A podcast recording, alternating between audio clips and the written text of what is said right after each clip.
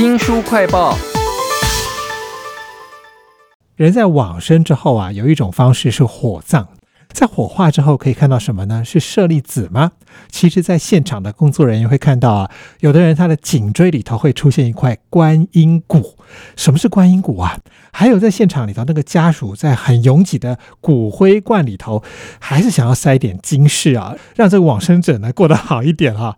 那在这些殡葬之人才看得到的场景当中，有一个非常有名的系列作品，那就是大师兄他之前写说他是一个接体员，就这次呢，他写了一本。火来了，快跑！为您请到作者大师兄，大师兄你好，大家好，我是大师兄。这一次啊，跑到了不是冰柜，而是火葬场啊，而且你好像有点胖，好像也蛮不适应的吧？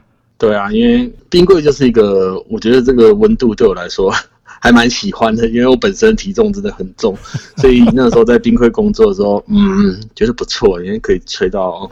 国家免费的冷气 就很凉，这样，所以那时候调去火葬场的时候，我真的有点吓到，想说哇，我竟然要从室温是负的地方工作，突然要跑去这么热的地方，那真的有一些些不习惯啊。对啊，而且我看你在《火来了，快跑》里头还讲到说，以前那个冰柜里头通常都是很冷清，没什么人。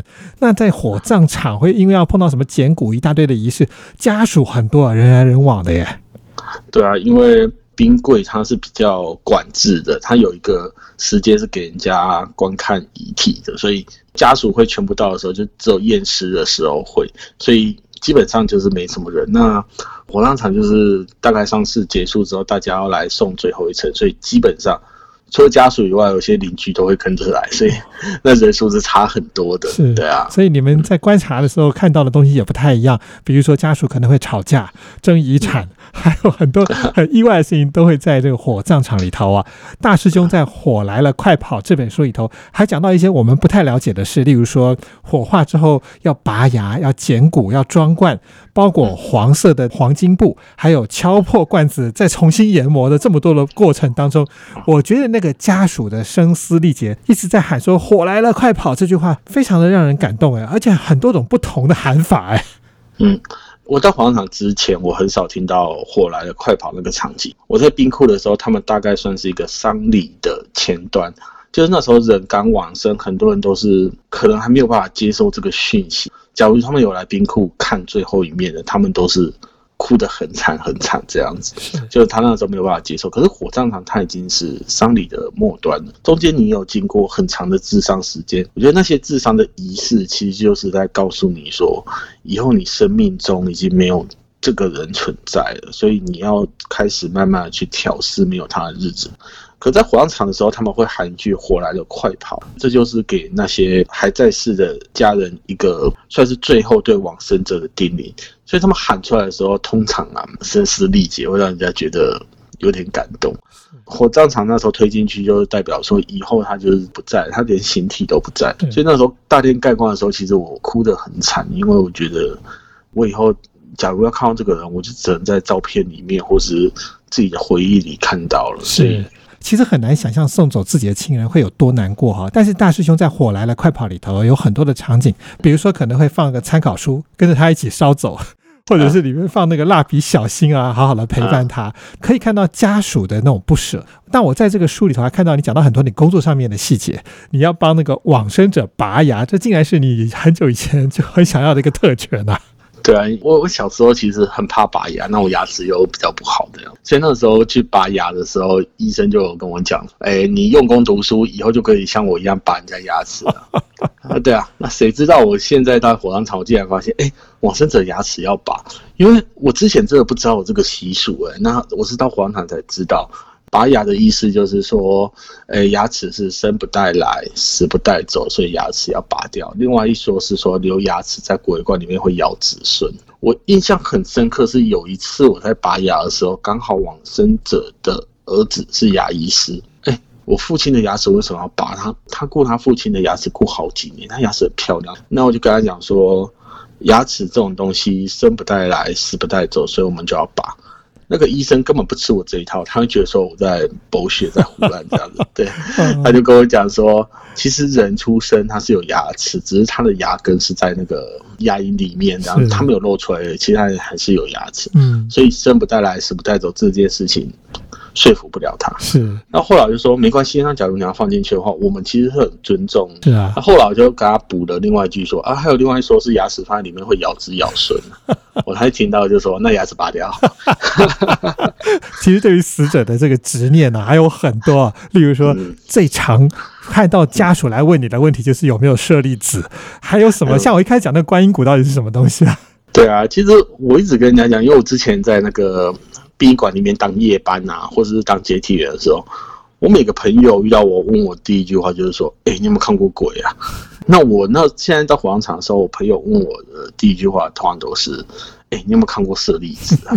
就看挑火葬场就会想到舍利子，这也是就很正常的那个关联。我舍利子这部分我是真的没看过，因为其实我本身有点色弱了，我颜色我看的不是很清楚。那很多时候都是家属，就是哎找一些东西，就说哎这好像舍利子怎样怎样，那刚好很漂亮。因为有时候人骨头烧出来会有些杂质，它不一定是身体里面的杂质，有可能是陪葬物的杂质。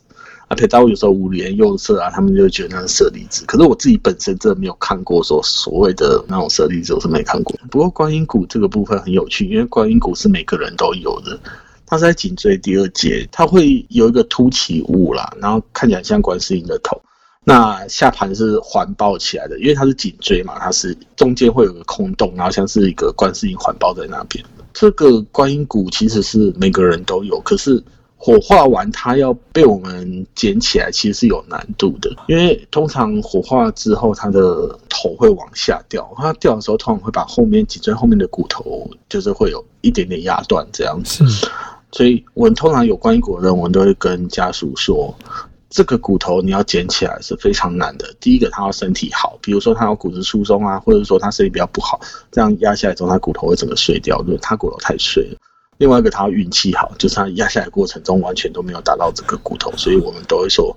这个是有修行的人才会有这个骨头让你看到。讲到这个骨头，还有好多只有你们这些在火葬场才看得到的事情，例如说这个骨头的颜色或结构完不完整，可能都牵扯到这个死者生前是身体健康还是有没有吸毒哈。在里面你讲了好多好有趣的事情，但也有让人非常有感的是家属在火化场吵架，吵到你们在旁边也不忍心啊，就有时候会稍微暗示他一句说：“哎，死者现在还没有安息啊。”对啊，哎，其实我有个学长，他其实就是看骨头非常厉害。